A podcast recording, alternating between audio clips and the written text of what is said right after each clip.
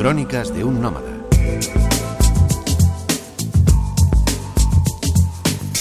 Hola amigos, el tema de hoy es ciertamente complejo. Me propongo abordar nada menos que el enigma de la muerte y posterior resurrección de Jesús. Un tema ciertamente controvertido. Según la Gallup, solo en Estados Unidos hay más de 8 millones de personas resucitadas, entre comillas, tras haber sido declaradas oficialmente muertas. O sea que los estados de muerte aparente son más comunes de lo que se pensaba. Y no digamos, hace dos mil años, en época de Cristo, cuando la ciencia no existía.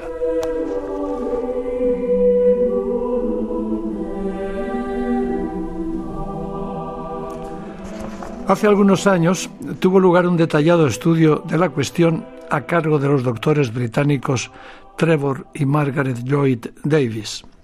Tras pasar ocho años investigando exhaustivamente en Tierra Santa todo lo concerniente a la pasión y crucifixión del Mesías, llegaron a la sorprendente conclusión de que éste muy probablemente, son sus propias palabras, no llegó a traspasar el umbral de la muerte en la cruz, sino que simplemente sufrió un colapso siendo posteriormente reanimado.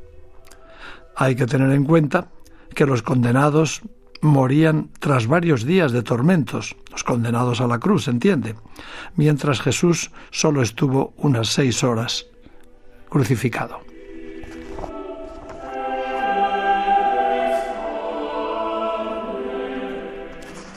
El conflicto entre la ciencia y la fe tiene muchos frentes abiertos, pero desde el siglo XIX la cuestión de la muerte del Nazareno, cuya causa nunca fue establecida, ha sido un clásico.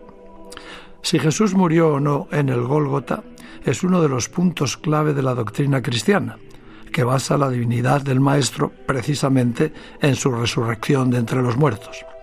Como desde Nicea se trata de un dogma de fe, el tema no está abierto al debate teológico, pero hay muchos científicos, incluso dentro de la propia Iglesia, que en su fuero interno piensan que el Mesías pudo no haber muerto realmente en la cruz, sino que solo sufrió un desvanecimiento, algo muy común entre los crucificados, abro comillas, muchos de los cuales, decía Ernest Renan, lo escribió en La vida de Jesús, uno de sus libros más celebrados, resucitan tras haber sido descendidos sus cuerpos sin señales de vida.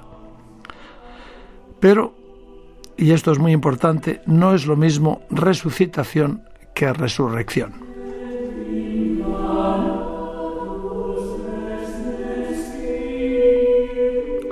El estudio de los Joy Davis, publicado en su día en el prestigioso Diario del Real Colegio Médico de Londres, eh, según los autores, la historia médica de la crucifixión de Jesús es muy simple.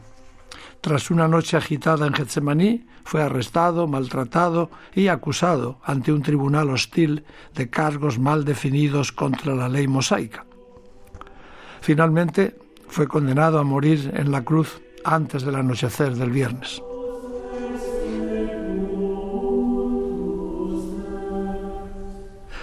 Como todos los condenados, Jesús fue flagelado con un látigo formado por cuatro o cinco correas de cuero rematadas con bolas de plomo y pequeños trozos de huesos de oveja, pero capaces de producir laceraciones comparables a quemaduras de tercer o cuarto grado. Tras este castigo, Jesús se encontraba demasiado débil para acarrear la cruz y hubo de ser ayudado. La muerte en la cruz se producía normalmente tras tres o cuatro días de prolongada y agónica incapacidad de respirar en contra de la gravedad. Jesús fue crucificado un viernes. Unas tres horas después se produjo un eclipse de sol. Otras tres horas más tarde Jesús exhaló un grito que ha sido interpretado de varias maneras, pero que convenció a los presentes de que había muerto. Sin embargo, el estudio de los doctores sostiene que solo perdió el conocimiento debido sin duda a la disminución de aporte sanguíneo al cerebro. En aquellas circunstancias, el abastecimiento de oxígeno a su cerebro era forzosamente mínimo, aunque sin llegar a ser crítico. Al ser bajado al poco tiempo de la cruz y acostado horizontalmente sobre una piedra, una losa, que ahí está todavía en, la, iglesia que se construyó en su honor.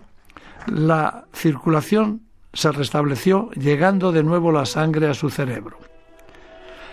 Los autores del estudio piensan que al mostrar su cuerpo débiles signos de vida es muy probable que en vez de ser llevado al sepulcro de inmediato, como sin duda tenían previsto sus seguidores para evitar la prohibición de hacerlo en el sabbat, Jesús fuera trasladado a algún lugar seguro y atendido por manos amigas. Todo esto está entrecomillado, no lo digo yo. Por supuesto el tema da para mucho, pero el tiempo no es inexorable y debo dejarlo aquí por hoy.